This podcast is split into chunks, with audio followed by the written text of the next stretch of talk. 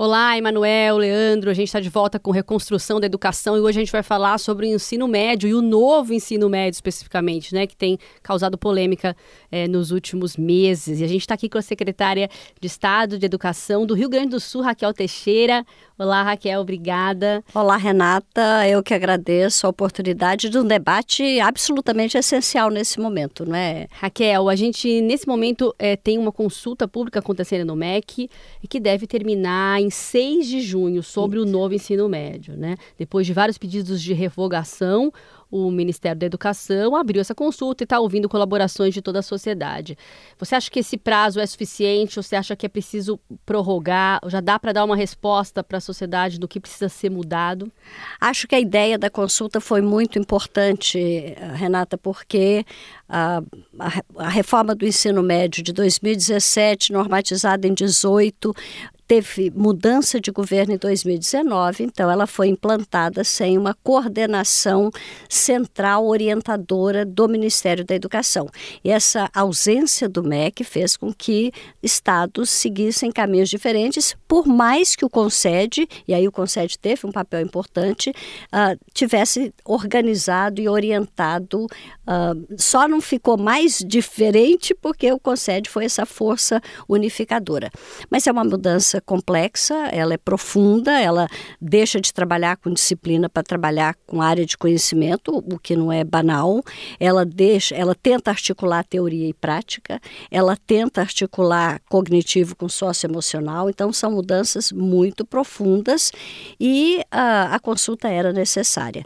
Pelo que eu tenho acompanhado, o volume de respostas já é bastante grande, eu acho que satisfatório, no meu entender, mas a decisão de prorrogar ou não, claro que é do MEC, acho que a, a mobilização feita já dá para dar uma ideia importante e mostrar os rumos que têm que ser seguidos, não é? É, eu sei que você é contra a revogação. Por que isso? Porque você não acredita que essa lei tem que ser revogada? Porque revogar é voltar para o modelo antigo, um modelo falido. Um modelo em que a aprendizagem estava estagnada desde 2005, quando começou o IDEB, ela, houve uma estagnação em termos de aprendizagem, e um, um modelo em que os havia uma expulsão dos alunos, o nível de abandono, de evasão, de reprovação era muito alta, e a própria pesquisa do IPEA, já desde 2007, mostrava que 43% dos alunos que abandonavam o ensino médio é porque não viam razão de ser. É o que o Marcelo Neri, autor da, da pesquisa, chamou de motivação intrínseca. Eles não viam o menor sentido entre o que se fazia na sala de aula e o que eles fariam na vida. Uh, então, uh, esse modelo não nos atende. A reforma do ensino médio traz princípios muito importantes. Fala numa flexibilidade curricular, há uma nova arquitetura curricular que permite que os alunos façam escolhas, daí a importância do projeto de vida no primeiro ano. Na verdade, no Rio Grande do Sul, a gente trabalha com projeto de vida nos três anos, porque o projeto de vida é o eixo estruturante da capacidade de fazer escolhas, que está ligado ao protagonismo, que está ligado ao que a vida pede hoje dos jovens que saibam fazer escolhas qualificadas, escolhas adequadas. Então, este caminho da flexibilização é importante e até também porque o mundo vai ser cada vez mais híbrido, flexível, aberto e colaborativo. Mas então, ao mesmo tempo, secretária, não foi possível essas escolhas. Na prática não funcionou na também. na prática não houve orientação do MEC e na prática também a gente viveu uma pandemia, Renata. A gente não pode esquecer que vivemos uma pandemia que desestruturou e impactou muito negativamente todo o sistema educacional. Agora, a flexibilização a ideia do projeto de vida do protagonismo, o aumento da carga horária e a articulação da formação profissional dentro do ensino médio são pontos que têm que ser preservados em qualquer modelo que se estabeleça. A ideia dos itinerários é de aprofundamento. O que, o que quer dizer essa formação geral básica e os itinerários formativos?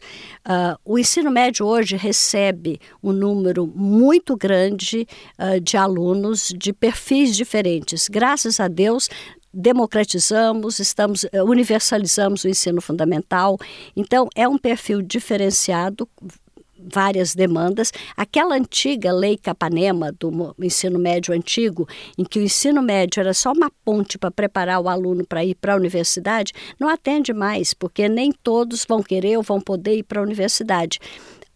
A reforma do ensino médio, colocando o ensino profissional junto do ensino médio, dá a chance de uma formação técnica e profissional para o exercício mais qualificado no mundo exigente, competitivo e qualificado. Não tira, pelo contrário, estimula a ida dele para a universidade. Por que, que eu digo estimula? Porque na prática, o aluno que faz ensino técnico, ele tem mais chance de entrar na universidade do que o quem faz só o ensino médio. Então, essa junção da formação técnica e profissional junto, é, funcionando integrado com o ensino médio, também é uma ideia a ser, uh, né, a ser mantida.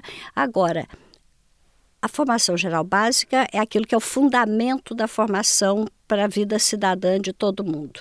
Mas nem todo mundo é obrigado ou tem capacidade de ter o mesmo nível de conhecimento nas mesmas áreas as diferenças vão se manifestando. E o ensino médio é o momento para essas diferenças se manifestarem e a pessoa poder escolher o seu caminho a ideia do itinerário, que é de aprofundamento, na prática, por falta de orientação do Ministério da, da, Educação, acabou virando meio que uma dispersão. Em vez de aprofundamento, ela foi dispersiva.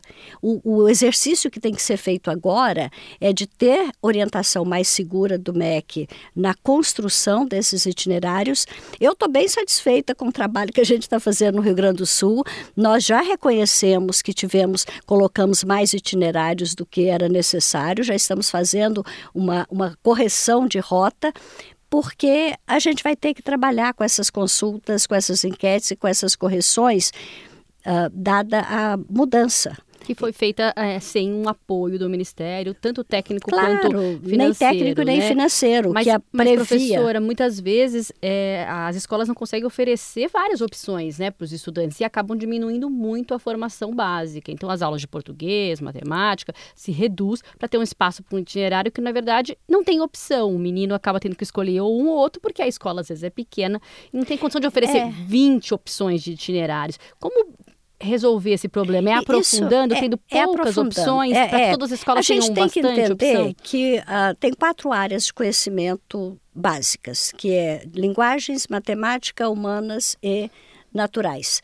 O aprofundamento tem que se dar nessas áreas. E tem que ah, ter é as isso, quatro opções entendeu? em todas as É escolas, isso que o né? itinerário tem que ser.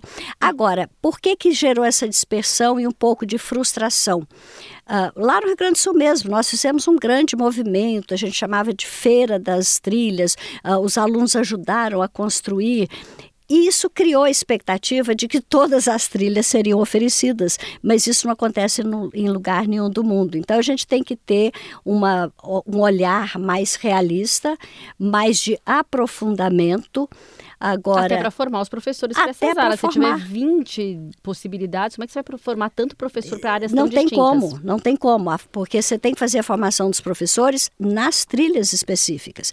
Aquilo que não puder ser feito no aprofundamento dos, das trilhas, a gente tem as eletivas para fazer. Uh, a gente tem que lembrar que o itinerário é um conjunto de projeto de vida, eletivas e trilhas formativas. Então, você tem caminhos diferentes para o aprofundamento necessário que prepare o aluno para aquela opção que ele quer seguir na vida. O modelo é muito bom, funciona no mundo inteiro. Agora, o mundo inteiro não estava pronto quando começou a gente estuda o que aconteceu em outros países, todos eles tiveram que fazer ajustes, correções, melhora, melhorias, aperfeiçoamentos, e é isso que a gente está fazendo agora, e, e, por isso é que é importante essa consulta, e por isso que eu já fiz a minha consulta lá em março, porque eu, e vou fazer outras, porque eu sei que só nesse diálogo, nesse debate, de sentir de fato a, a, o chão da escola, que a gente vai conseguir oferecer o melhor. Mas e o Enem, secretária? De qualquer forma, esses estudantes já estão no ensino médio e vão ter que fazer o Enem. Isso. Quem está no segundo ano vai ter que fazer no fim do ano que vem. Quem já está no terceiro tem que fazer agora. Que defesa que a senhora tem com relação à mudança do Enem? Quando o Enem deve ser mudado para esse novo ensino Olha, médio? Olha, em nenhum momento esteve prevista mudança agora em 2023. Sim. Então, o Enem de 2023 é o Enem modelo antigo, como sempre aconteceu. Uh, a previsão era que em 2024, quando essa turma que começou em 2022 vai encerrar o terceiro ano, a gente já tenha um Enem diferente do atual. Uh, eu acredito que o, é, é, a complexidade do Enem no Brasil, Renata, é porque o Enem serve, a, ele tem dois chapéus. Ele avalia o ensino médio e ele é vestibular. Ele é porta de entrada para a universidade. É, enquanto havia aquele modelo Capanema de tudo igual para todo mundo, era fácil você fazer as duas coisas com a flexibilidade, com a flexibilização que é importante para ensinar o aluno a fazer escolhas na vida, com essa flexibilização, o modelo de Enem fica mais difícil e a, discu a discussão que se faz, inclusive, é essa. O Enem tem que ser avaliação ou tem que ser vestibular? Porque as duas coisas juntas é muito difícil. Agora, as pesquisas também mostram que uma boa formação uh, no ensino médio, né, uma boa formação geral básica, habilita o aluno a novas aprendizagens. E o Enem hoje também não pode ser, e já não está sendo, ele, ele tende a caminhar mais no modelo do PISA, que é uma avaliação de não o que você sabe, mas o que você faz com o que você sabe. Uhum. Esse é um modelo diferente de prova. Então, o Enem vai, acredito que vai caminhar nessa direção. Então, eu acredito que o Enem vai ser construído nos moldes das novas avaliações que existem no mundo todo, que mensuram não apenas o conhecimento cognitivo, mas a capacidade de mobilizar esse conhecimento e esse repertório para aplicação prática na vida. Certo, secretária, muito obrigada pela sua participação. A gente volta na quinta-feira com Reconstrução da Educação falando sobre ensino fundamental e tecnologia. Até lá.